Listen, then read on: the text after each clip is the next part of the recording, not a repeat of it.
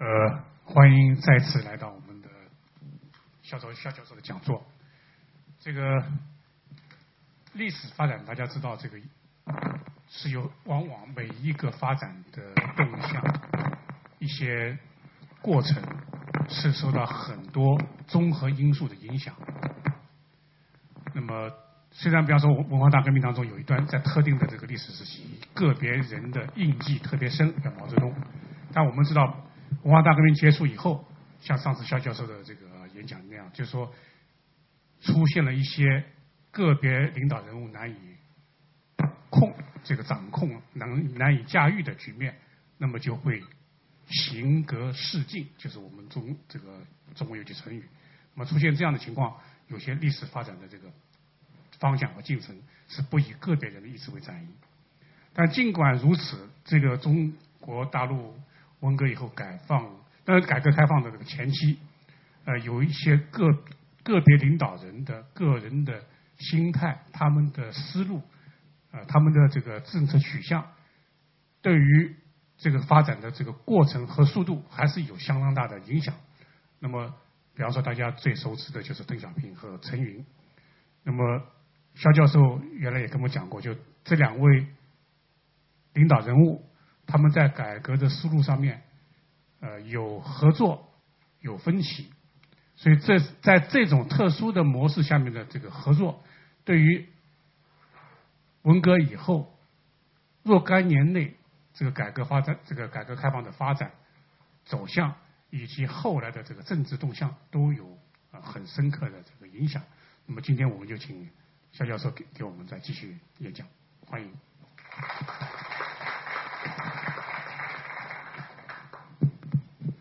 上次我讲完那一课以后呢，李教授告诉我，他说你讲事比较多，能不能讲点人？那么我今天呢，就讲讲人，但是我讲人的目的也是为了说事，也就是说，我今天讲的题目叫改革初期的陈云与邓小平。为什么要讲这么两个人物他们的关系？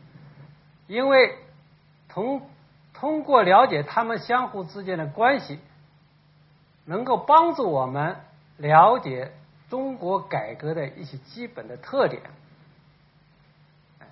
所以回归到还是讲的，通过这两个人的关系的分析，来了解中国改革，特别是改革初期的。一些基本的思路，这个大家都知道，在中国八十年代，对中国的改革进程影响最大的是两个人，一个是邓小平，另一个呢就是陈云。这个国内有一个学者在香港写了一本书。叫中国改革年代的政治斗争，叫杨继绳写了一本书，在香港出版的。他把八十年代中国政治描绘为叫双峰政治，就两个山峰，这倒比较形象。也可以说是当时的状况是叫二老共治，两个老人共治。尽管邓小平他自己说我是第二代的领导核心，是吧？但是邓小平毕毕毕竟他不是毛泽东，因为在邓小平身边还有一群老人，主要有陈云，一些重大的事件只有两个人同时都同意，那么他才能够行得通。那么，关于陈云与邓小平二者之间的互动，有两种不同的看法说法。一种呢，就是把陈邓之间的矛盾跟抹平了，叫只讲合作，不讲分歧。比如说，我们国内官方修的《陈云卷》，就基本上把陈邓之间的矛盾呢跟抹平了。另外一种呢，就把陈邓看成是党内两个对立派别的头，也就是与陈云啊以邓小平为代表的改革派、改革阵营和以陈云为代表的保守阵营，他们相互之间的较量。前一种说法我们可以不去理它，因为呢这是一种政治需要。那么后一种说法比较流行，这个也比较明快，但是我感觉还是失之于过于简单化了。我的基本的看法是这么三点：第一点，陈云和邓小平之间是有矛盾、有分歧，但是他们首先都是一个革命家。在一些基本的政治理念上是一致的。第二，邓小平也不是在所有领域都主张改革，比如说在政治改革方面，他就是迟疑不决的。陈云也不是从根本上来反对改革，但是改革不能越出他的底线。第三。陈邓之间的分歧啊，有一个发展的过程，而这个分歧是随着改革越走越远而不断加深的。大体上可以这样说：一九八三年以前，他们之间的配合合作是基调，也有矛盾和分歧。一九八三年以后，分歧就越来越突出了，一直到后来，连中央会议也开不成了。当时陈云在，嗯，胡耀邦下台以后，赵紫阳上台当总书记，陈云就要赵紫阳要开中央政治局会议常委会常委会 常委扩大会，赵紫阳就找陈云找找邓小平，邓小平说两个聋子开什么会？啊，意思是说，邓小平耳朵听不到，陈云听不到，实际上还不是这个意思。就是两个人说不到一起去，开什么会啊？后来陈云又找赵子阳说：“为什么不开会啊？”赵子阳说：“你们两个，你们两个老人商量好了，我才能开啊！我只不过是一个大秘书长嘛。这样是吧，在在十三大以后，基本上开会没有开会，就中央他们两个人是不碰头的。”可见他们的分歧是越来越加深了。那么我现在讲的这一段是讲在一九八三年以前的这么一段。那么这一段基本的基调他们是配合的，而且是配合比较默契的。这这种配合主要的是在政治上的配合。我举几个例子。第一个例子。关于与华国锋的较量，因为粉碎四人帮以后，就是文革结束以后，有一段时间是华国锋当政的。当时邓小平是没有出来工作，陈云呢是半半出来，他可以参加中央的一些会议，但是他又不是中央决策核心的内容呃成员。哎，首先这两个人在合作，就是在。争取他们复出和再次进入中央核心领导这个过程中间是一种合作。我们知道陈云这个人在毛泽东时代呢，他是比较的这个一般的情况下他是不说话的，就是他是借看看形势，如果形势感觉到他说话有利，他才说；说话不利的时候，他是不说话的。一般呢就是。呃，离开了这个呃舞台，离开中心。但是在华国锋上台的时候，他有两次恰恰是陈云的放炮打了呢华国锋的一些部署。第一次，也就是一九七七年的三月份，当时华国锋说这个会议不要讨论天安门事件，不要讨论邓小平的问题，呃，那么邓小平复出的问题在何时适合的时候再解决。那么这个会议上呢，陈云和王震。就提出来要解决华国呃邓小平复出，然后要解决天安门问题，哎，那么在这一年的七月份召开的十届三中全会，邓小平就出来了。那么在十一，邓小平出来以后，邓小平也是鼓动要陈云重新当党党的副主席，党中央副主席，进入中央政治局。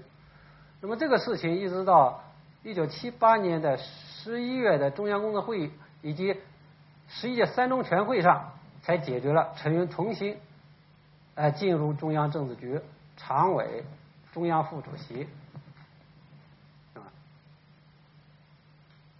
这个当然，关于这个过程，就是华国锋是不是在阻扰、推延陈云、邓小平的出来？华国锋自己不服气。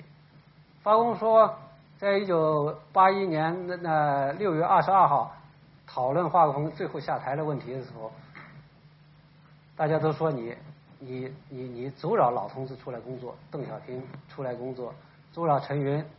华国锋呢就解释了一下，他说。下来，这个会议结束休息的时候，他就给给给一些人说：“他说我阻扰谁出来工作了？他是不服气。但是从官方来讲，是认为就是确实他们相互之间是一个支持。就一九七七八年的十一届三中全会，现在一般说已经确立了邓小平的核心领导地位，但是这个核心是不不完整的。因为当时的华国锋还是最高领导人，党中央的主席、国务院总理、中央军委主席三个主要的头衔是华国锋的，所以在这个之后，实际上邓小平一直在琢磨着如何要把华国锋撤下来、换下来，他的步骤策略就是先进后出，先。让一些人进来，然后呢，一步一步呢把原来一些人撤出去。那么，一九八零年二月的十届十一届五中全会，当时是进了两个人，一个是胡耀邦，一个是赵紫阳，进入中央政治局当常委。胡耀邦呢，当时成新成立了一个中央书记处，当总书记。赵紫阳呢，进了常委，进了常委以后。分管财经，中央财经领导小组管经济，这一个管党务，一个管经济，等于说分割了华国锋的权利。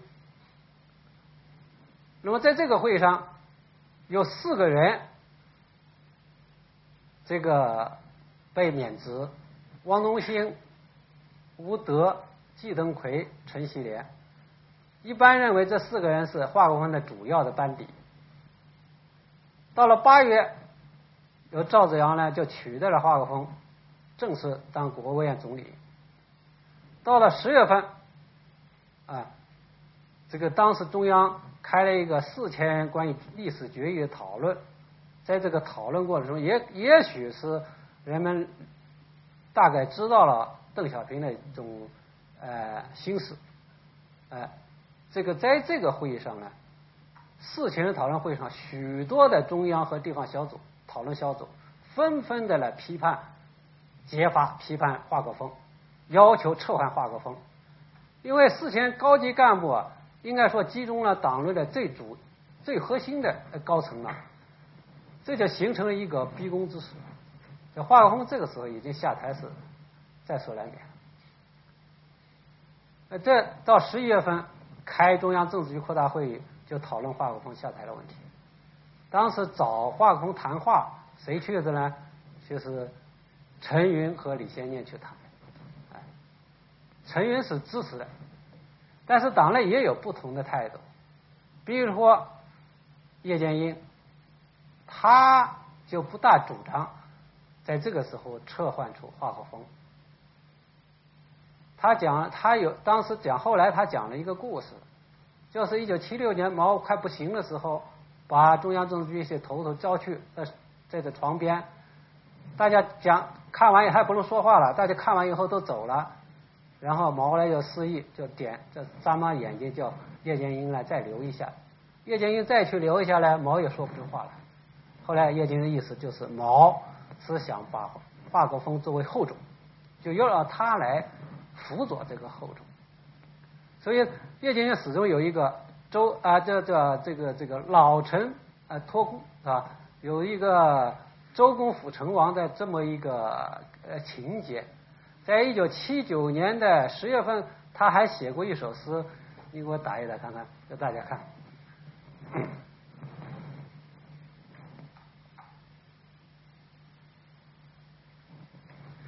他还写过一首这样的诗，这叫“走上隆中五丈原，屈辞奋斗记终身，托孤不做成都主，一孔明灯万古名。”这很明显的表露出，他并不想当成都的这个皇帝，但是呢，他就想这个做一个托孤老臣的这样一个角色。这是到已经到了一九七九年的九十月份了。这个胡耀邦也也不大赞成呢，在七九八零年的时候把华国锋下台换下去。他的意思就要通过十二代的正当的选举来更换领导人。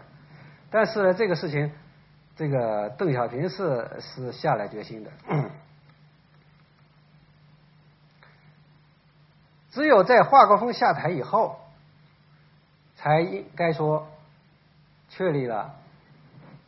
邓小平的核心地位，在十二大的时候，当时成立、成建立起来这么一个中央核心领导这么一个结构，实质上还是一个五六十年代那种分一线、二线的这么一个结构。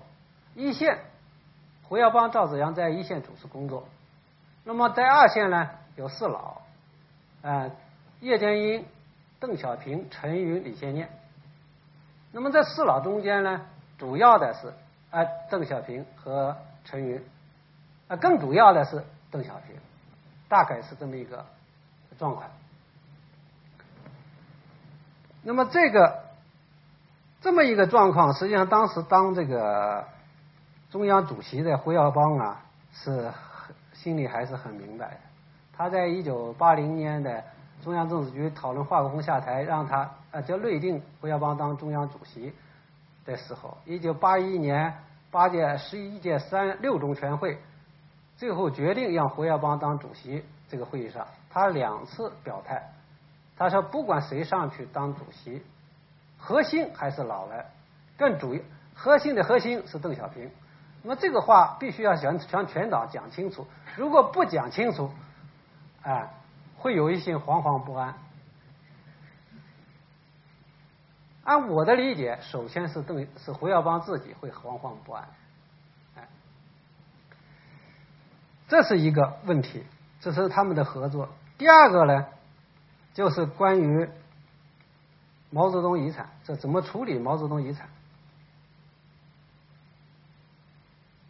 我们知道，在毛泽东时代搞了一系列政治运动，留下了大量的。冤假错案，在平反冤假错案这个问题上，应该说，邓小平和陈云是一致的。哎，在某种意义上说，陈云起的作用更大、更直接。一九呃，就是十一届三中全会，当时这个陈云当副主席以后，主管的是中央纪律检查委员会，当主呃呃书记，管的是党纪和。政法，三中全会以后大批的平反，就是这么两个机构，一个是中央纪律检查委员会，一个是中央组织部。胡耀邦主持的中央组织部和陈云主持的中央纪律检查委员会来主持大规模的平反的。所以在这个问题上，应该说陈云起的作用，哎是比较大的。当然还有就是胡耀邦。那么文革的遗产还有一个就是林彪是什么两个集团嘛，在把林彪四人帮这两个集团推上司法的审判的这个的审判台，这也是陈云和邓小平两个人达成的协议，就是党内的这个政治斗争，这些呃这些人物需不需要？通过政法的，就是司法的途径，把他推上审判。其实应该说，据我了解，党内也是有不同的看法的。但是最后，这个是确定了，要必须把他们推上，推向审司法审判。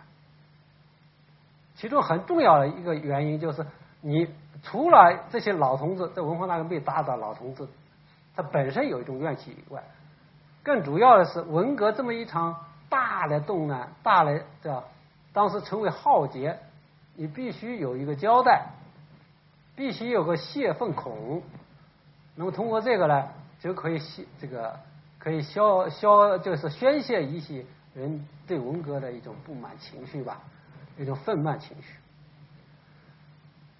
但是在怎么样处理处置这个江青这个问题上，其实也有不同的看法。那么有人认为要杀，有人认为不杀。陈云呢是不主张杀的，他说你要你要杀，你叫记录在案，把我的意见记录在案，坚决反对杀。说这这个在国际上不好交代，对后对对子孙也不好交代。所以有那个邓丽君说只有陈云反对，但是胡耀邦说实际上当时很多人反对，包括徐向前也是坚决反对的，哎，但最后达成一个协议就是迟缓，缓缓期执行。那么处理了大量的冤假错案，然后呢，这个处理了林彪四林彪四人帮两个两个集团的问题。然后又为刘少奇平反，这里就引来一个问题，就是毛泽东问题，就怎么样评价毛泽东呢？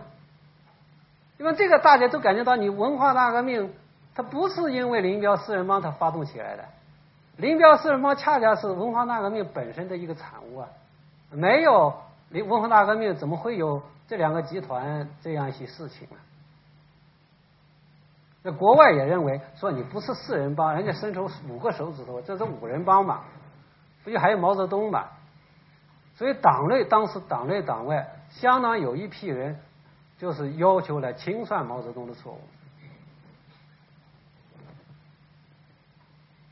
那么毛泽邓小平，实际上在党内因为有两派，一派是需要清算，一派认为就就就攻击邓小平。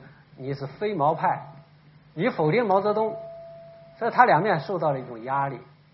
而邓小平是怎么样也不希望背一个非毛化、背一个中国赫鲁晓夫这样一个名声，因为他们都知道陈云和邓小平都公开的表示过，我们不能够当赫鲁晓夫，不能像赫鲁晓夫那样对待斯大林，因为他们当时。八大的时候，一九八一九五六年的时候，他他们都是中央核心领导层，他们知道赫鲁晓夫的秘密报告以后引发的一系列的这个思想上的震荡，以及整个社会主义阵营的这个乱了阵脚，所以他们这一点是把应该说是一致的，而且呢，不仅是他们两个，包括文革时期被打倒的，呃。一些老一代的领导人，比如说彭真呐、薄一波啊，这些人在文化上面吃了吃尽苦头，但是他们都反对来抛弃毛泽东思想啊，呃，抛弃毛泽东。邓小不要那个彭真在一九七九年二月份才从外地回来以后被解放了，然后在四月份就参加第一次参加中央工作会议。他这表了个态，他说：“我们现在不高举毛泽东思想的旗帜，我们举谁的旗帜？”啊，这个反映当时一批老人的特一个心态。这样，这陈邓小平就你不纠正，但是另一方面你不纠正毛泽东文化大革命的错误行不行呢？对邓小平来讲，不纠正是不行的。第一个，不纠正毛泽东的错误。就不能说明你邓小平为什么要出来啊？因为邓小平被打倒是毛泽东打倒他的。第二个，你不纠正他的文革大革文化大革命的错误，那么说你怎么样来说明你三中全会推行的改革开放路线是是正确的？怎么具有合法性啊？很容易被人家批判为修正主义啊！我们过去批判的修正主义不就是这些吗？你现在搞比修正主义修正主义还修正主义啊？所以他必须要又要去纠正错误，这花了两年，将近两年的时间，做出一个历史决议。到一九八一年的六月份，中共十一届六中全会做出了这么一个历史决议。他的策略就是把毛泽东分成两个毛泽东，哎，一个是毛泽东思想，一个是毛泽东的晚年错误。毛泽东晚年错误，并不是毛泽东思想的内容，毛泽东思想的是毛泽东和中共党内的一系列领导人思想的结晶，是科学的体系，就这么一个概念。当然，这种分法在逻辑上来讲受到抨击，但是对于邓小平来讲，在政治上来讲，他认为这是最好的一个办法，平息就平衡了党内各种意见。同时呢，哎，也把这个对党内党外对历史问题的这种纠葛呀，给冷却下来。他的基本想法就是，不要再去这个纠缠于历史旧账，我们要向前看，搞社会主义，搞现代化，哎，搞现代化。但是这个写这个决议啊，也不是那么容易写的。你就是这么的三句话，就说要确立毛泽东是毛泽东的历史地位，要确立毛毛泽东思想的这个这个作为指导思想，这不是那么容易写的。因为写来写去，建国以后，你按按年来写历史决议，你必须把每年发生的事情都写出来。按一年一年算下来，几乎是每年都有错误啊，特别是五七年以后啊，五七年的反右派，五八年大跃进，然后接着三年自然灾害。然后接着又是呃这个四清运动啊，然后就是文化大革命啊，这样一下来，怎么说毛泽东是呃功绩是第一位的，缺点错误是第二位的呢？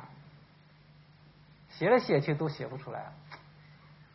最后邓小平、陈云给他出了一个点子，说你不要光写建国以后三十年，你还写建国前二十八年。这样一写，毛泽东地位不确立了吗？哎，好了，就把前面呢就加了一个二十八年。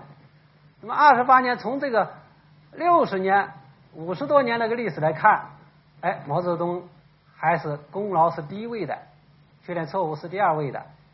这样一写，邓小平很高兴，这样通过了啊。这是他们一个合作。第三个呢，合作就是第三个问题，就关于。反对资产阶级自由化的问题。我们说邓小平是改革派，但是他首先是一个革命家，他是第一代那个革命革命家。所以在邓小平的治国理念，昨天我上次讲课的时候，曾经有一个同学提出来，就是政治体制改革的问题。那么在邓小平的治国理念，他的改革理念中间，应该说最为根本的。有这么两个两个问题追求的，一个是追求国富民强，就是把国家搞强大、搞富裕，让老百姓生活搞好一些。这个应该是他改革开放的一个基本出发点。第二个就是把党搞强大，所以他在一九二零零四年。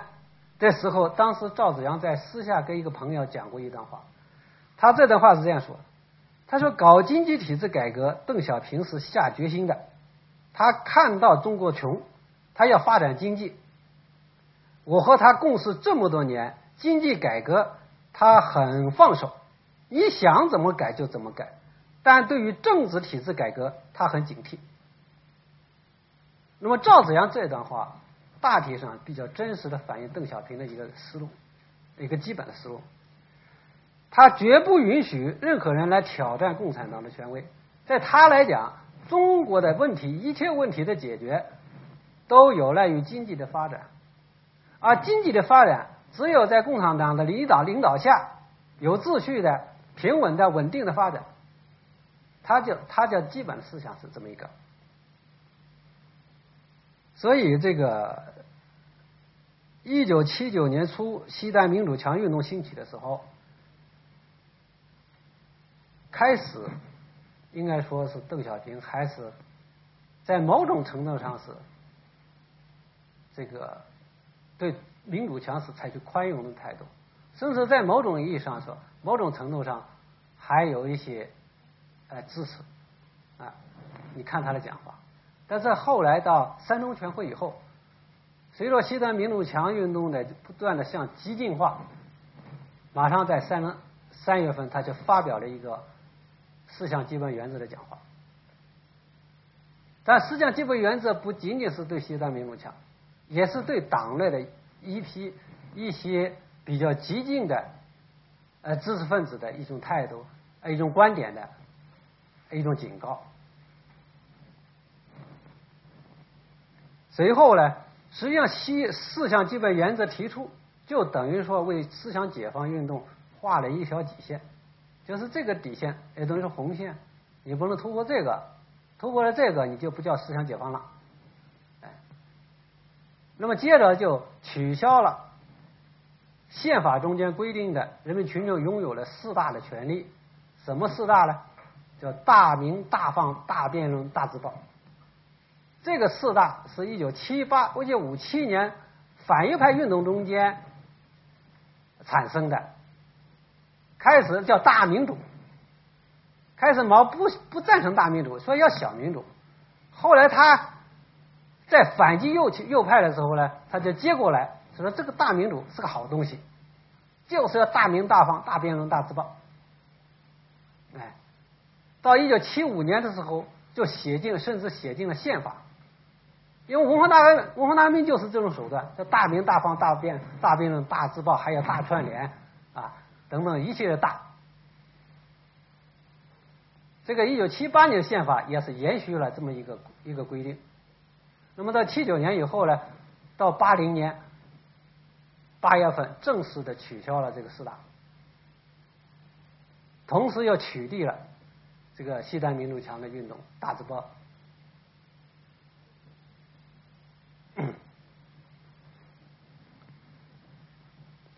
那么，在这样一个问题，就是对待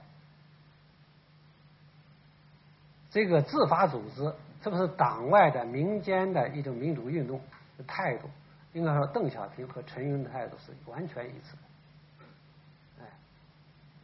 在讨论如何要处置自发刊物、自发组织的时候，在一九七七九年的这个一个会议上，四中全会上。以及一九八零年十二月的中央工作会议上，当时都有人提出这么一个意见。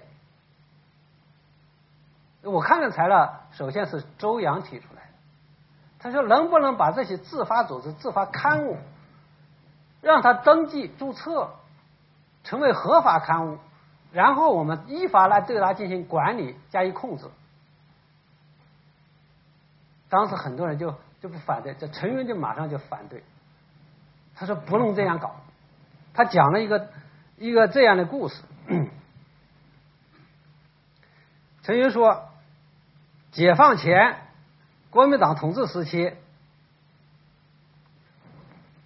我们出版进步刊物用各种各样的名义登记出版，出版几期以后，国民党发现是共产党的刊物就查禁，但查禁以后呢，我们用另外一种名义再登记再出版。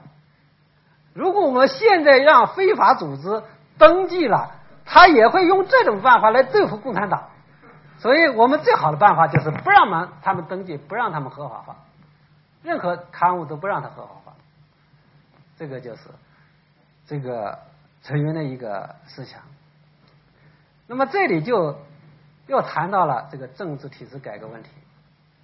邓小平呢，也不是没提过政治体制改革，大家都比较了解。一九八零年，他最著名的一个讲话，八月份，当时就提出一个党和国家领导体制改革一个报告，叫“八幺八报告”，后来被党内外的民主派引引为经典啊。这是他的这个宣传，就是他宣传自己的主张的时候，都引用邓小平这个报告。确实，这个报告对于当时的领导体制、政治体制的弊端的剖析和批评、批判，应该说是从中共领导人来讲是最为深刻的一个报告，叫批评当时的权力过分集中、家长制、封建主义余毒，以及这个啊这个领导职务终身制等等这么一些个弊端，批判的很严。但是，讲完这个话以后，没有几个月，邓小平就收回来了，就不搞了。那么，为什么邓小平当时发表这么一个讲话呢？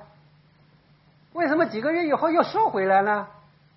那么有这么一个解释，那是邓丽群的一个解释。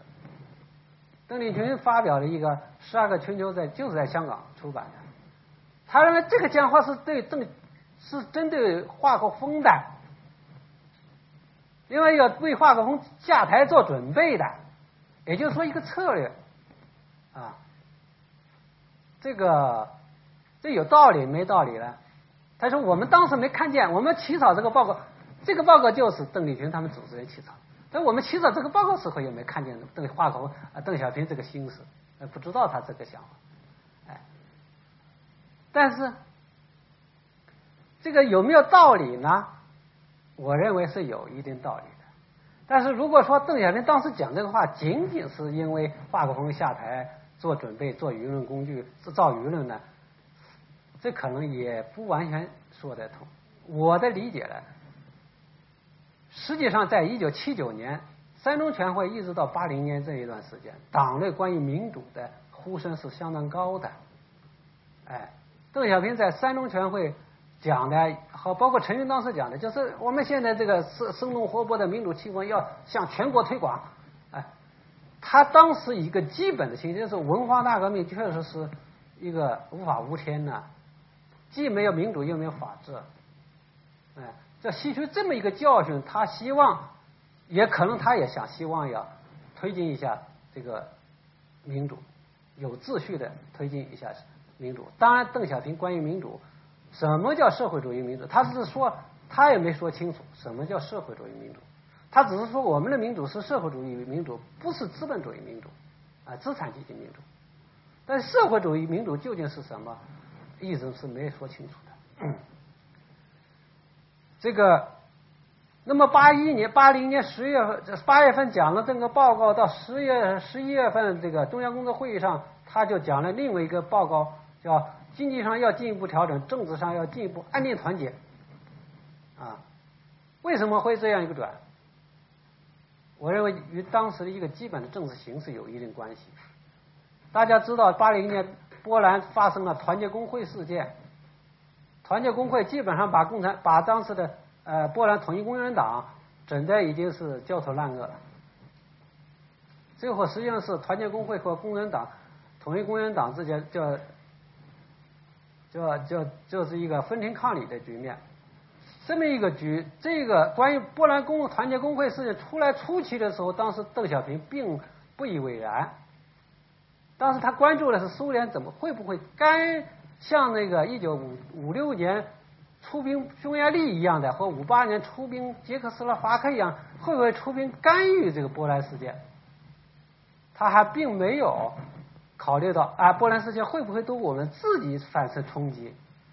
但是胡胡乔木很警惕，就向中央写了信啊，向胡耀邦写信向中央啊，就写说要警惕波兰事件在中国的重演，很可能在中国重演出现。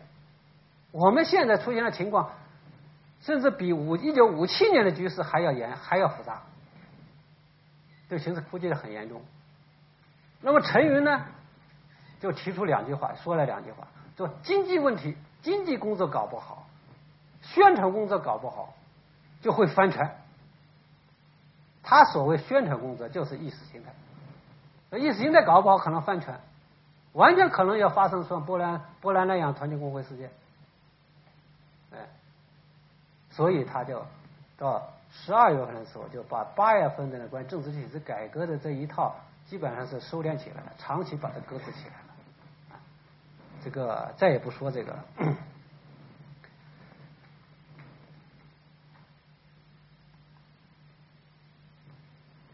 而且呢，在这个会议上，大家翻翻邓小平的这个文选，实际上在这个会上，邓小平就提出了在必要的时候，呃，动用军队戒严这么一个一个想法，也就是说。一九八九年关于军队戒严这么一个这种方案来处理危机事件，在邓小平脑子里早有预预案，这不奇怪的。哎，因为邓小平他是一个打仗出来的，他崇尚于这个用军事军事手段来解决这个问题，这个不是秘密，这个在邓小平文选中间就可以看得到。第四个，关于中越战争，就一九七九年的中越自卫反击战，当时要考虑打这个中越自卫反击战的时候，实际上党内也有不同的看法。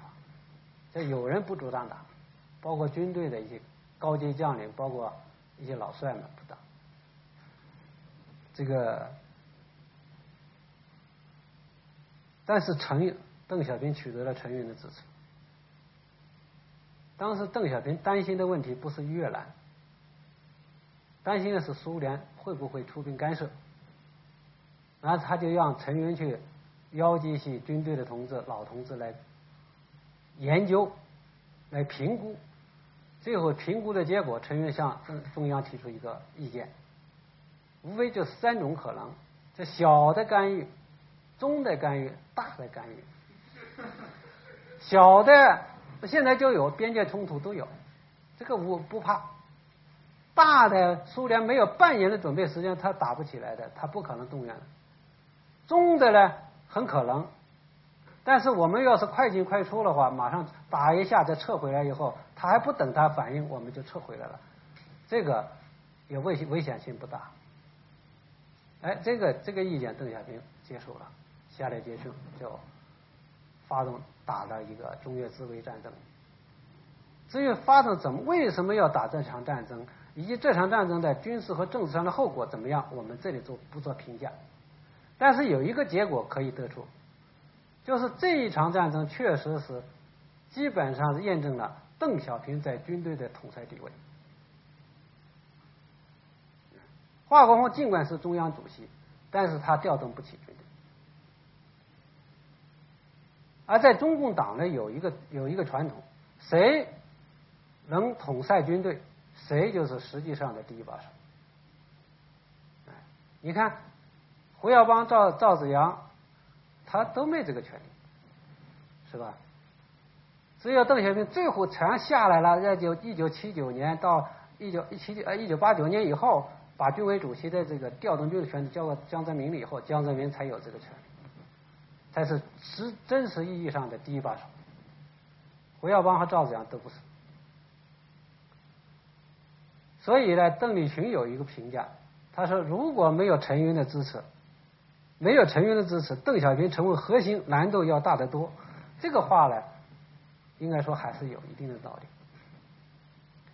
反过来说。邓小平也必须依靠陈云，也是对陈云比较比较比较倚倚重的，因为邓小平是一个政治家，他不是他不懂经济。现在一般人讲邓小平是改革开放的总设计师，邓小平自己说中国改革是摸着石头过河，摸着石头过河怎么有总设计师呢？是吧？实际上是这个话呢是。外国人说出来的，后来被被中国领导人接受了。首先是赵紫阳、胡耀邦都接受了，但胡耀邦说的是邓小平是政治呃政治设计师，这个还是比较准确。他是从政治的角度啊，从一个战略的角度来考虑中国改革开放的，他并不设计一些具体的改革步骤怎么走，具体的经济决策。他很少参与，这是邓小平高明之处。我们知道毛泽东也是不懂经济的，但是五八年他从后台一下跳到前台，他自己抓经济，结果让成让成一个大祸，最后他自己下不了台，啊，邓小平在这一点上还比较明智的。这经济问题你们搞去吧，政治上我来把关，是吧？大概是这么一个格局。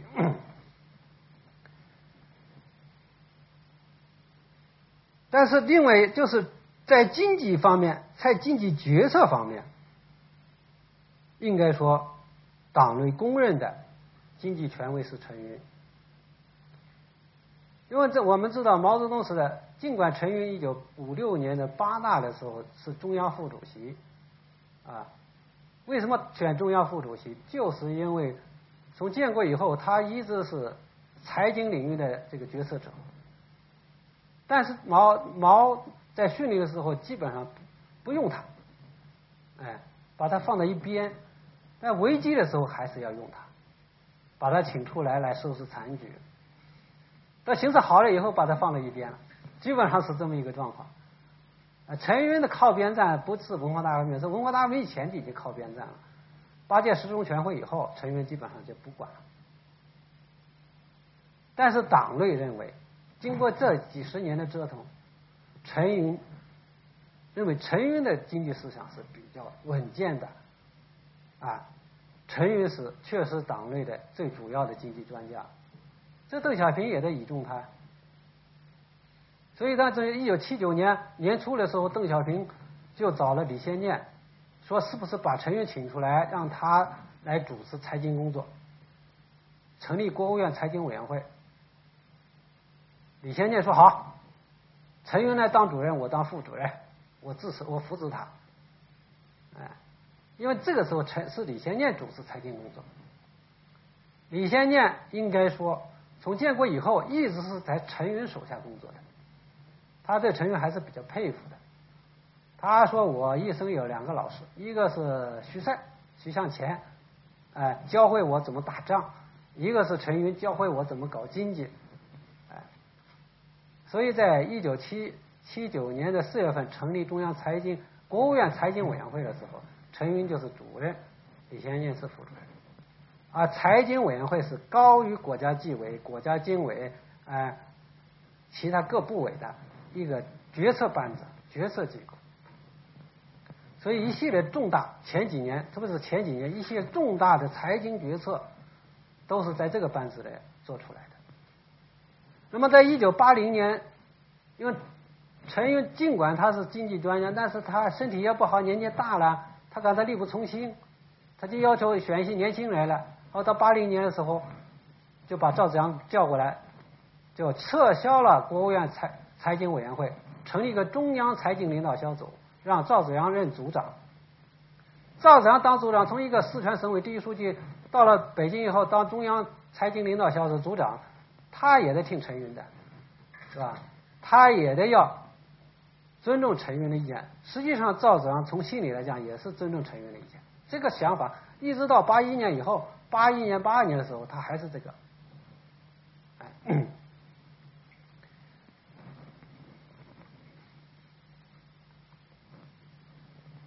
所以在经济领域，邓小平对陈云的决断、他的判断和他的决策啊。是比较信赖的，甚至是服从。我讲服从不是说没根据的。比如说这个在发展速度这个问题上，邓小平从心里来讲是想的快一些，搞快。华国锋、胡耀邦也是要搞快，这个跟毛泽东是一样的，这个思路是一样的。哎，所以一九五一九五七八年。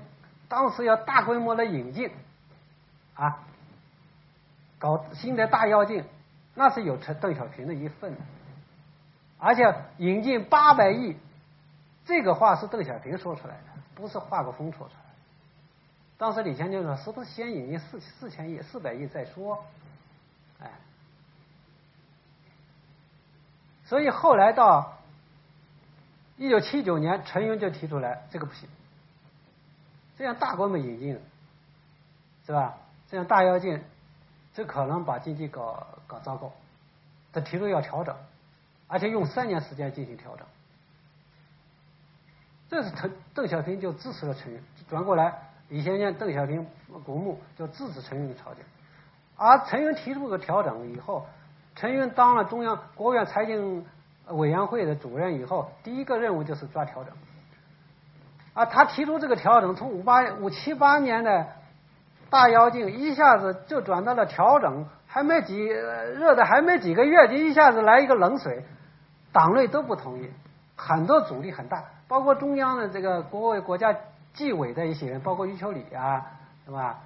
国家纪委主任、经委主任康世恩，一些中央的各部委的、冶金部的，还有地方的省市的领导人都认为，都不都想不通，说刚刚积极性刚调动起来，你就就要搞调整。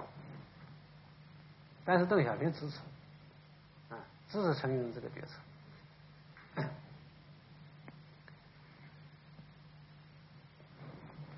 但是这个时候，并不等于说，陈云、邓小平已经放弃了他这个搞快这个事情。他所关注的不是短期的一两年的事情，他关注的是啊，十年、二十年这个发展长远、长远、长期规划怎么搞。当时他提出了一个叫要实现小康社会这个目标。什么叫小康？他又后来提出一个指标，叫做人均一千美金，就世纪末人均一千美金。当时全国人均只有二百五十美金，人均一千美金就是要翻两番嘛，涨四倍。他关心是这个东西。所以到一九八零年的七月份，当时搞一个长期编制编制长期计划的时候，赵紫阳、姚依林、胡耀邦还有方方维忠国家纪委副主任。就跑到长武汉去跟邓小平汇报。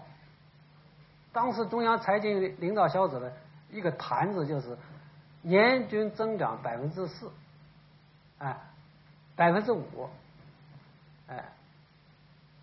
那到邓小平那里汇报，后面说能不能再研究一下，能不能搞快一点啊？如果本世纪末翻两番的话，每年要增长多少？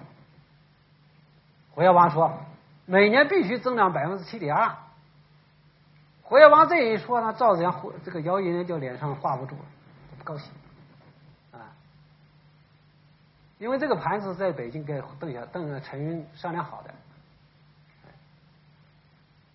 这可见呢。但是这个到了年底的时候，当时出现什么情况？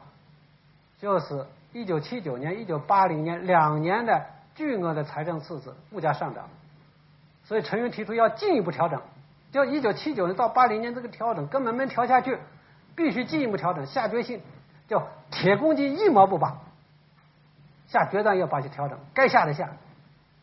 在这个时候，邓小平又支持了陈云，所以邓小平说百分之五不行，百分之四也可以呀，啊，也可以，这就涉及了很多，包括一些。一一九七八年引进的一些项目，也都要面临下马这么一个一个局面。只有到了一九八八三年的时候，因为八零年七九八零八一八二八三连续的经济是超过这个百分之四五的速度，都是百分之七八。邓小平看了几年以后，这个不行，这不有没有问题啊？你整个经济实际增长百分之七八，为什么？老是定百分之四，保四增五啊！这八三年以后，他开始产生怀疑。哎，那么当然后来呢，就明显在发展速度问题上，邓小平跟陈云的一种思路是越走越远。这是后话了，但是在整个这个几年，应该说他们合作是主体主调。哎，合作是主调。当然，是不是像邓丽群讲的，已达到完美的程度啊？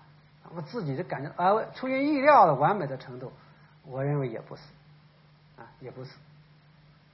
它实际上在发展思路上是有分歧的，在改革开放问题上有分歧。这个分歧不在于怎么样改革，而为要不要改革，要不要开放，而在于怎么样改革，怎么开放。怎么发展？这么一个思路是有分歧的。那么，除了刚才我讲这个速度问题，实际上是存在分歧。关于速度问题，我还要补充一下：胡耀邦是一直反对的，就反对陈云这个调整。一九七这一九七七九年的时候，在这个当时外国使馆一个使馆会议上，他就讲话，他跟大家讲话调子不一样。他说：“这个会泼冷水啊。”在一九八零年的时候，在十二月中央工作会议出提出进一步调整的时候，这个胡耀邦生气，胡耀邦生气了，就说了一通，这会引起陈云很不满意，啊，这也是后来胡耀邦这个开罪陈云的一个很重要一个方面。胡耀邦说：“你不能老不能老抱着这个义务计划的经验，啊，要跳出这个圈子。那现在形势变化了，是吧？你老搞这个义务计划，谁搞的啦？那是陈云搞的呀。是陈陈云这个应该说最成功的一个义务计划。你老是批这个，啊，这个那不是得罪了陈云呐？这个。”但是我这说的这个，总的来说前几年是还是比较合作的，但是他们的分歧呢，我举三个例子。第一个关于利用外资的问题，哎，另外这，陈云陈云是不是思想很僵化呢？其实不，在一九七七三年的时候，当时陈云还没完全出来工作的时候，已经到了北京。没事可做，然后周恩来就让他帮他研究对外贸易和国际经济形势、国际市场这么一块。他研究的结果认为，我们现在应该要要利用外资。他当时就提出利用外资，利用外资的办法，当时只是想了两个办法。当然后来看来，这个办法是很初步的，一个。延期支付，就我买外国产品、外国的设备，我过过一段时间我再还你钱，不叫延期支付，实际上是买方信贷嘛。另外一个就是利用中国的金融机构在外国外境外来吸收外汇存款，而且七八年、一九七三年还确实吸收了十一个亿的存款。我说这个有什么意思呢？就是在利用外资这个问题上呢。也不能说陈云是完全是这个思想僵化的反对的，后来搞这个中外合资，陈云也是同意的，但是陈云对利用外资总体上来是持一种慎谨慎的态度，特别是对于这七八年的那个大规模引进很不满意，啊，确实在七八年那个引进当时。汪道涵就有这么几句话，你看打一打，形容当时这个全国利用这个引进外资这么一个狂热一个热的状态，他叫万马奔腾，不测深浅，不敬知彼，不敬知彼，仓促协议，骑马南下，寸头一景，舆论哗然。这就是一九七八年的时候，哦，这么一个。因为大家都出去了，出去了，外国的资本，外国政府都认为，啊，都说啊，我们要大量给钱，你你你借钱给你，你如果说借五十个亿，我饭桌上就可以定；如果说你要借两百个亿，回去我商量一下就可以定。好在大家都很高兴，所以各个部门各个部门都都照照计划就引进外资。一九七八年就引进七十八个亿美元呀，美金的外这个外国的外外国的设备啊。而其中不相当一批，就是最后七八年年底最后的十天签订合同的，就仓促上马嘛，就也没搞搞清楚。这样一来呢，大大的超过了一九七八年的国家财政预算了。它不仅是外汇储外汇问题了，一九七八年整个外汇存底十四个亿全国，哎，而更主要的是，它引进来以后有大量的国内资金的配套。这个有上千亿，这个钱从哪来？所以超过了。说陈云说你这个是叫刮了引进风，哎，他就分析了，他说你这个引进这么多，可能不可能外国会不会借这么多钱给你？啊？这我打一个问号啊。那么借了钱以后，我们国内能不能用这么多？啊？我也得打一个问号，因为国内的配套资金怎么怎么解决？那么陈云的意见有没有道理呢？我认为是有道理的，因为在初期的时候，你一下大规模的引进，就可能还没有开放了，你就会陷入一个外债债务陷阱去了。这个不外国不是没这个没这个先例啊，那那个南斯拉夫像这些国家当时已经出现了，但是应该说，陈云这个这个这个看法呢，也有一些过于谨慎的部分，哎，因为一九七八年以后，这国际的整个的经济形势。这经济状况，这个形势就是确实是有有有这么一个有利的时机。那么国内的配套资金怎么解决？也不是说完全没有办法解决。当时国家纪委余秋里他们提出一个方案，因为当时面临一个二十二个引进项目有下马的问题，包括宝钢，怎么办？大量的设备已经进来了，已经堆到工地了，你要你。大量的钱已经花出去了，比如说这个应该投资是一千亿，他已经花去了八九百亿了，那么还有一百亿，人家要一个亿，有一百亿，我就可以可以呃可以这样就解决这个问题了，怎么办？就就骑骑马难下，进退两难。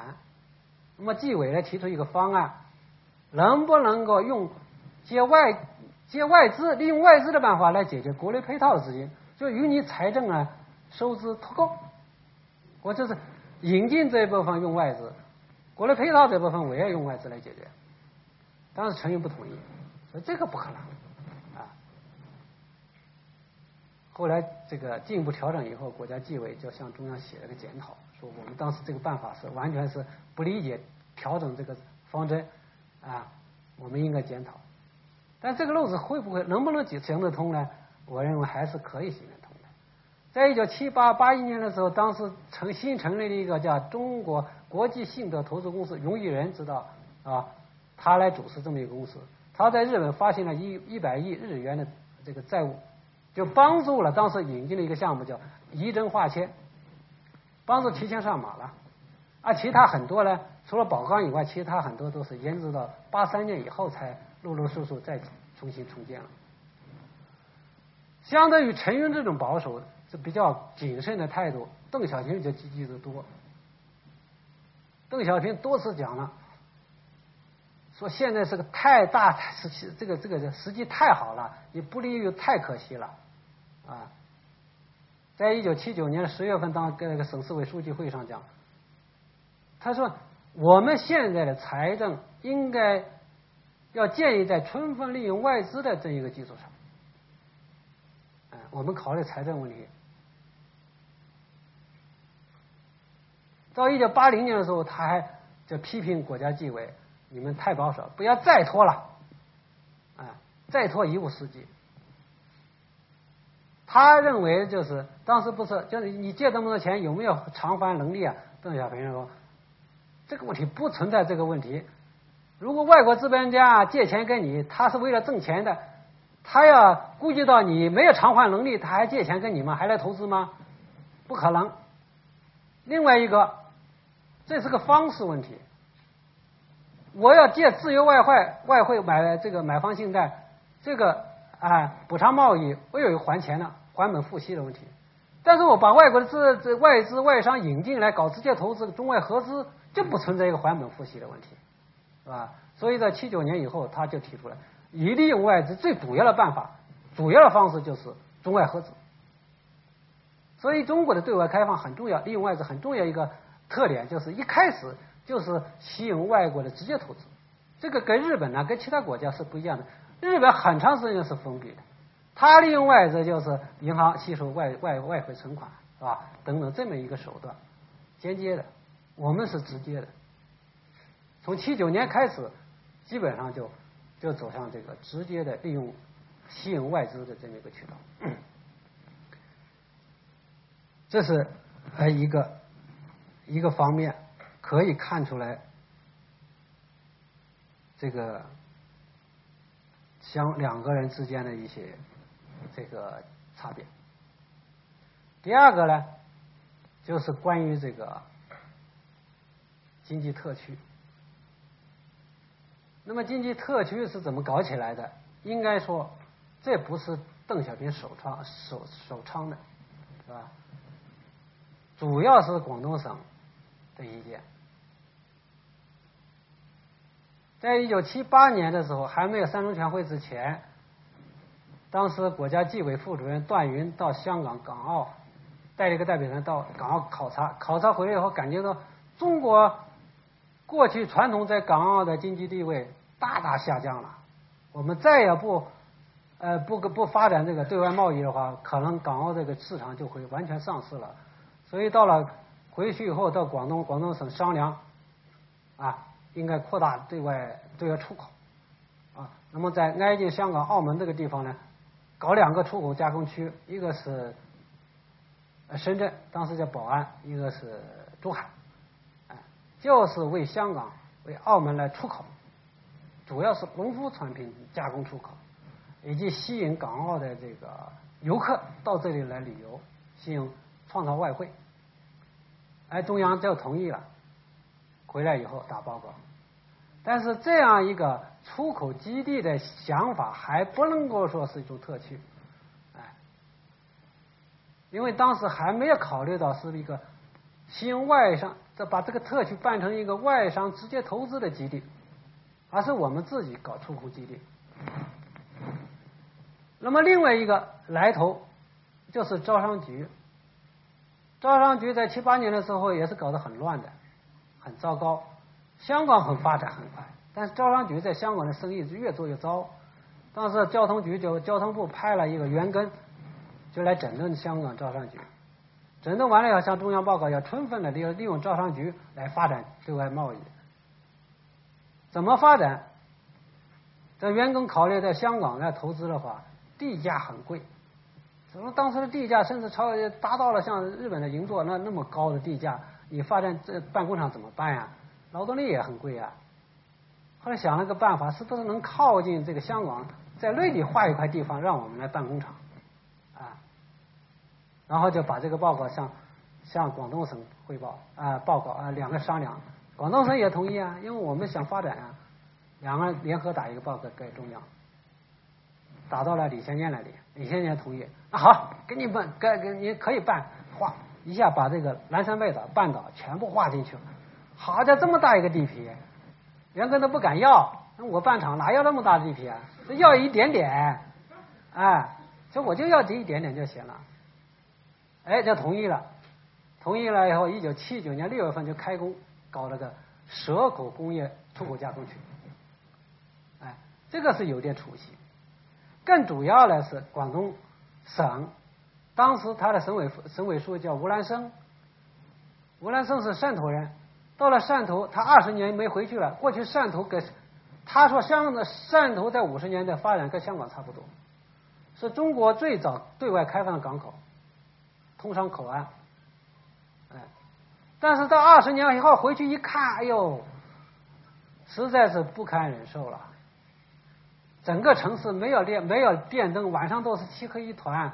道路泥泞，是吧？老百姓都普遍的穷，所以我们还不如小时候。他说我小时候穷是穷，但是有穷有富，有高有低呀。现在全是全是一样的了，怎么搞的？搞了几十年，我们还搞出这个样子。那么他就想，当时把这个香港呢有一个叫庄世庄世平啊，是中国银行的，呃，就请去，他们都是朋友，因为广东的干部跟其他干部都不一样。其他都是封闭起来。广东的干部跟香港、澳门有很多朋友，信息比较灵通，包括香港的一些一些呃这个电影明星啊、电视这些明星，他们都很熟。包括汪全明，他说：“这我这次到到这个广州，就一个任务就是来来来来访访谈，搞访谈。其中访谈有一个就是吴兰生啊，还有李浩啊、梁广大，他就说这个。”那就把他请来，那就告诉他出个点子。他说：“你要搞的最最快的办法就是搞出口加工区，把外商引进来，把华侨资本引进来投资，啊，就发展起来了。”他说：“台湾就是这样搞的。”他一这一说，哎，很受启发。回来以后就给省委打报告，啊，就说省委当时西春顺当第一书记，西春顺也不知道出口加工区是什么什么，意味着什么是什么东西。他说：“要搞全省都搞。”哎，全省都搞，乌兰生一想，呢全省都搞，那还得了啊，是吧？哎，后来就就做出一个决议，省委向中央打报告，应该要求中央放权，给点权利，啊，让中国让叫要要广东呢先走一步。为什么先走一步？他有这个条件，华侨多，离近是香港近啊，是吧？有这个条件搞啊，可以吸引吸引侨资啊，去华侨资本啊。哎，就四月份到中央去了，就华工汇报，在会上讲。习仲勋去了，习仲勋说：“广东省如果是是一个独立国家，我们早搞起来了。”哎，他说：“你，你给我们权利。”华工说：“给什么权利啊？首先一个就是外汇留存，是吧？后来就决定，再一个再一个办法就是在这个深圳、珠海以及汕头三个地方。”搞三个叫出口基地，但是名称一直定不下来。出口加工区呢，那不跟台湾一样的，那还行，不行。然后呢，出口贸易区呢也不行。最后，邓小平知道了个事情，邓小平说叫特区啊，因为我们陕甘宁也是特区啊，啊，你就搞特区，当时就搞了个出口。出口特区叫出口特区，那么广东提出这个这个意见以后呢，福建也不干了。那我们也这个条件啊，我们福建华侨很多呀，我们也应该先行一步。那好，福建也搞搞这个特殊政策，他就提出特殊政策灵活措施，你们广东、福建两个省提前搞，先走一步，这个政策才这样定下来。啊后来到八零年的时候，七九年年底，认为这个出口特区光搞出口啊，那不行，那还有投资了，还有其他的呢，应该搞成经济特区。吴兰生向中央提议的，后来就改成了经济特区。啊，特区是这么一个来的。从这个这个过程可以看出来，搞特区并不是陈云首呃这个邓小平首倡的，他不是他的创，但是邓小平确实是。很积极支持这个搞特区的。如果说邓小平在国内的经济改革方面，他说的，他提出具体意见比较少的话，他在对外开放利用外资这个问题上，他是抓的很细的，抓的具体的。这是他主要的抓的这一个。比如说，一九七九年一月份就把那个过去的资本家荣毅人呐这些人呢请来，叫吴老。说想办法，叫荣荣毅人当时全国政协副主席，你不要搞行政工作，你就搞搞实业啊，搞个什么东西，给你一个部，你们你去管，哎，你自己怎么搞就怎么搞。因为荣毅人把荣毅人请上，后来荣毅人说不要搞一个部，我搞一公司，叫中国国际信托投资公司，他就同意了，后就成立了，成立这么公司。荣毅人请出来，为什么请出来？首先第一个，当时外国资本家还不敢进来呢。你跟共产党打交道，什么说不定什么时候又收回去了，是吧？过去都是这样，都有一种一个方面呢，想吃这块肉；另一个方面又怕吃进去又吐出来，所以他这个一个矛盾心理，很多资本家都是观望的，包括西方财团呢，更是这样的。哎，容易人呢，把他请出来，你过去你中国自己的资本家现在还干实业了，那你外国人看啊，这是个榜样了。再一个，荣毅人在国外有很多人脉、人脉关系啊。荣氏家族在国外有四百多个人，都是都是很有很有实力的，啊，通过他来搞这个引资，那当然是一个便利的途径了。所以当时邓小平一门心思就想怎么样找出这一个突破口。正好广东说我们搞出口加工区，邓小平当然很高兴了，就告诉他说中央呢不给你一分钱，只给你政策。你们自己就要杀出一条血路来，啊，这样，邓小平是相当坚持。而邓小平，他的脑子里，所谓特区，他并不是这几个小地方，他认为特区就是广东、福建两个省。他一九七八零年十月份，当时把这个荣毅仁派到广东当第一书记的时候，他就搞他找他谈话，他说搞特区不是那两个小地方。是广东省、福建省全省都要搞，可见他思想是很开放的。但是陈云不，陈云很担心，哎，首先一个担心就是担心会冲击国家全国计划，你搞特区什么都自己来，那么中央计划怎么办？第二个担心就是，你搞外国资本家也是资本家呀，是吧？他不是说外国资本家也是资本家呀，他是要也是要要要赚取超额利润的这个剩余价值的，是吧？而且你搞特区以后，就担心外国的影响进来了。当时有一个从七九年刚刚开放以后，呃，这个这个各级的官员都尝到甜头了，不是官员就是包括老百姓边区的老百姓都纷纷的就搞走私啊，是吧？好一个走私潮，什么都走私。当时走私什么东西？什么电视机啊，是吧？这个包括那些。小阳伞啊，电子表，它走私都是这些东西。这样呢，一走私，这等于说是把国家的海关给冲了。啊，当时这全国的反应很大，认为这个就是资本主义的和平演变了啊。很多人就拉下水，确实有大批的干部，包括军队参与走私啊。这样呢就。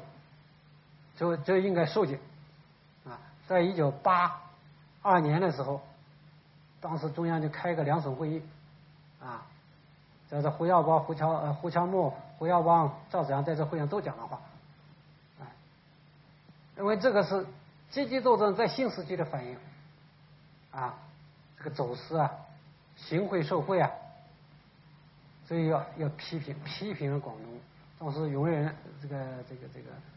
呃，任仲夷到了北京做检讨，做了检讨以后，我老同志看不行，态度不好，不行。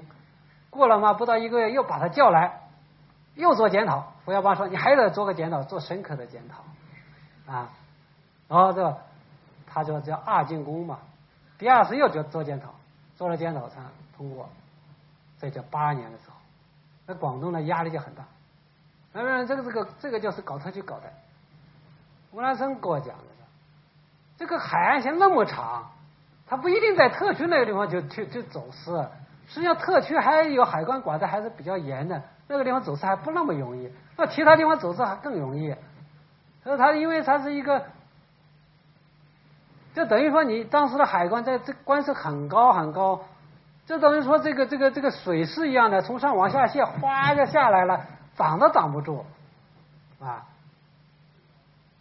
那么广东的压力很大。这个时候，邓小平在哪呢？八年初，邓小平恰恰是在广广州休息。哎，当时呢，广东省的领导人压力很大呀，向邓小平汇报啊。邓小平说：“我这次来只休息，不听汇报。”他就没表态。为什么没表态？那中央做中央开了会议了，他要做一个相反的表态，那肯定是不行。因为他也得看一看到底行不行。那么他看了两年，应该说，嗯，到八四年的时候，他又来到了深圳，到了珠海，到了汕头。看完回去以后，说特区是正确的，决策是正确的。现在对外开不是说是放，而且进度放，这一放就放了十四个城市。啊，沿海开放，沿海十四个大十四个沿海城市同时开放，叫进一步开放。那么在八二年回过头来讲，八二年的时候，实际上呢，在广东、福建搞特区，其他省跃跃欲试，都想搞特区。我们知道，在七九年的四月份的时候，到确定搞四个特区的时候，其中还实际不是四个，是五个。还有一个是上海的崇明岛，说你们上海的崇明岛是是个岛，从天然的环境来讲特别好特特区啊，跟外面都隔绝了，不需要拉了铁丝网啊，也不要搞什么海这个关口啊，哎，但是不管这不知道怎么样，这这不知道怎么回事，到七九年的时候，最后确定四个特区，没有上海的重庆岛。哎，这个消息我是看到了那个。当时在四月份，任仲夷的秘书叫呃一个姓张什么张汉卿，当时给刚广东省发来的电电报就讲了这个事儿，我原来还不知道，我隐隐做约约知道是各个省都要搞特区。在一九八零年的是七月份的时候，当时华国锋到朝鲜访问回来，到了大连，那任仲夷还是辽宁省委第一书记，跑到大连去向华国锋汇报。说广东、福建搞特区，我们大连也要搞特区，啊，华国锋这个事太大了，回去以后商量一下。回去以后就派古牧就要到大连去考察，考察回来就古牧告诉他，搞特区你们知道怎么搞吗？中央也不知道怎么搞，啊，中央现在只是搞四个特区，你们就别想搞特区了。所以到八二年的时候，陈云就。坚决的堵死了其他省市搞特区，特别是反对在江浙上海搞特区。他认为这个地方过去是投机倒把，资本主义发展最最最熟了，叫这个他们是最熟门熟路了啊！你可不能在这里搞，哎，这个时候对于其他省市搞特区，陈邓小平是什么一个态度呢？我们现在没资料，但是我们后来看了九零年、九一年、九二年的时候，邓小平反复的讲，浦东啊开发太晚了。如果当时搞搞特区的时候，普通就搞开发的话，那形势不是这样了。哎，可见他可能是从心里来讲是希希望其他地方也搞啊，至少他后来回过头来看，普通要是年初就是八十年代初期的时候就开放的话，开发的话。那肯定是比其他特区要发展快得多，这是他的一个想法。所以，在八四年的时候，特区面临一个进退两难的情况下，邓小平就支持了。在九二年的时候，因为有一个八九事件，特区又面临很大的冲击，邓小平又南巡，又支持了特区。但是有其他领导人呢，都去过特区。但是有两个人是一直是没有去特区的，一个是李先念，再一个那就是陈云，没去过。这也可以看出来，他对办特区是持一种谨慎态度，啊，不是很热心的。第三个呢，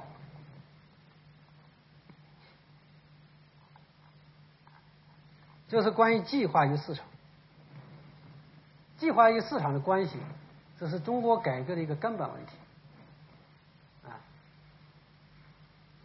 那么在这个问题上，我估计大家都会了解陈云的一个著名的一句话，或者是大家呃戏称的陈云的思想，就是“鸟笼经济”的思想。这出自何处呢？一九八一年、八二年的时候，他就在找纪委谈话。他说：“现在搞市场调节不能够冲击计划，不能离开计划，就好像鸟和笼子的关系一样。鸟要捏在手上，那就捏死了。如果你要放开了，没有笼子关住，它就飞走了。所以还要一个笼子，笼子有大有小，但是必须有个笼子。这个笼子就是国家计划，哎，宏观调控。后来有人说，你这个是鸟笼经济啊。”实际上，和陈云的基本思想要准确的概括，它是一个什么思想？叫计划经济为主，市场调节为辅。它是这么一个思想，就是在计划经济中间引入市场机制，来完善，哎，这个计划经济框架、计划经济体制。这个思想是一贯的。就昨天我讲的，一九五六年的时候，陈云就是这个思想。在一九七九年的时候，他又重新提出这个思想。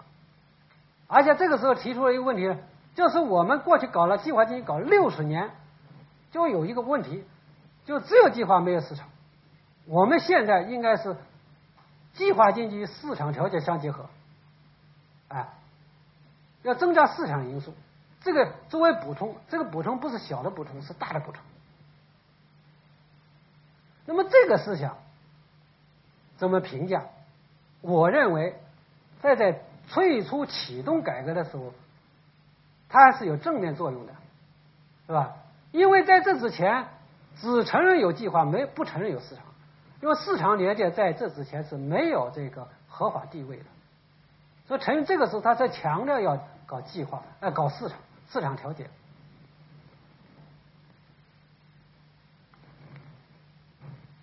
知道？哦，哦，好家伙，对不起啊，这个，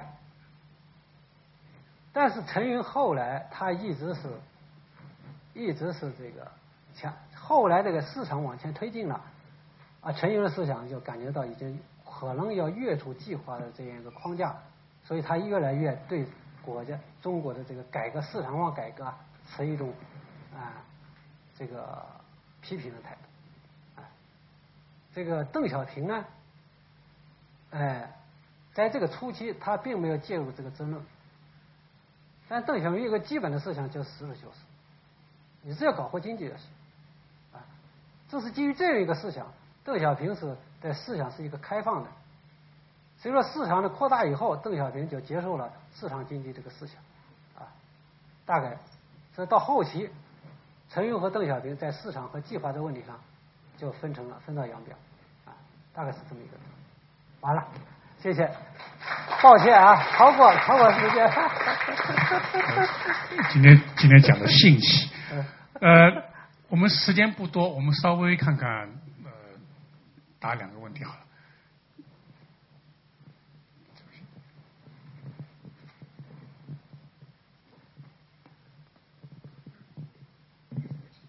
嗯，对于这个呃，从计划经济向市场经济这个转轨呢，呃，有这两种这个说改革的思路，一种是像东欧的那种这个。呃，大于大大推进那种改革，休克疗法。另外一种就是中国为代表这种渐进式改革。那听了您的讲座之后呢，我的感觉似乎是说，呃，中国当时的改革呢，其实没有呃没有就是说没有特别的强调它是一种渐进式改革。就是说，这种渐进式是怎么发生的？是因为有不同的这个利益呃代表。呃，他们之间呢有互相制衡，最后全这个折中出来的一个一种结果，就是一种渐进式的一种路径。您怎么看这个？它它它它是一种设计出来，一开始就考虑到说渐进式有些优势呢，还是说确实是一种两派折中的结果？好，谢谢。渐进式改革是一个，也可以说是个实践中淌出的一条路子。渐进式改革本身。它就没有设计，有设计就是个总体，有总体设计，它就很谈不上渐进式改革。而渐进式改革呢，这个应该说摸着石头过河这种思想，基本的想法就是通过试验逐步来，摸着石哎走一步看一步，大概是这么一个思想。哎，当然这个里面也有利益利益的这个博弈啊，但是它实际上它渐进式改革是要承认。既得的利益的基础上，啊，来一种推进改革。他哎，在中国这个改革初期里面，有一件很重要的这个呃，中国做了一个除了经济以外的这个就是这个世界的那个影响的事情，就是这个所谓陈越战争，一九七九年那个中国打这个越南，打了越南也很快切出来了。但是这个为什么中国当时要打这个战争？这个对中国当时那个那段时间的发展有什么主要的影响？刚你你提了这个问题是，没有没有没有说，是我希望能听听你的意见。这一般一一般来讲是这么一个呃呃说法，就是还是一个对外战略的考虑，因为当时中国对外战略还是延续了毛泽东时代的这个一条线一大片。联联美反苏的这么一个战略思想，因为当时感觉到面临苏联的威胁是最主要的，而苏联打越南就是打苏联，因为当时苏联有南下的战略，他认为苏联要南下，哎，打了越南，那么说就把苏联南下的这条线给掐断。另外一个呢，中国也不愿意看到越南呢成为一个地区小小霸，因为当时越南就把柬埔寨啊、老挝给吞并了。所以他就想呢，这个打一下，牵制一下越南，然后呢，使越南从柬埔减少越南在柬埔寨的压力，但这个目标呢，应该说是一直没有实现，一直到九十年代苏联垮台以后，越南没有靠山了以后，这个越南才从柬埔寨撤回来。从七九年打的时候，应该说效果不是很大。当然，这个里面还有一个因素就是，嗯，中越战争也应该说是导推动了中美的联合战略上的合作，大概是这样。呃，我想时间关系，我们就不解决问题了。那么，谢谢大家的参与。呃，现在我们请中心的这个陈主任讲。啊呃。呃，很很简短的，就是我们这个重读呃中华人民共和国史这个八场演讲，就到今天就结束了啊！谢谢大家的捧场啊，也谢谢那个肖东年啊啊教授为我们讲最后一场演讲。然后我们希望说，我们啊下个学期还是在下下个学期会继续办这个重读中华人民共和国史这个呃演讲系列啊。我们也要谢谢那个吕中立老师啊邀请那个中国的很多历史学者来。啊，跟我们的同学分享，谢谢。谢谢。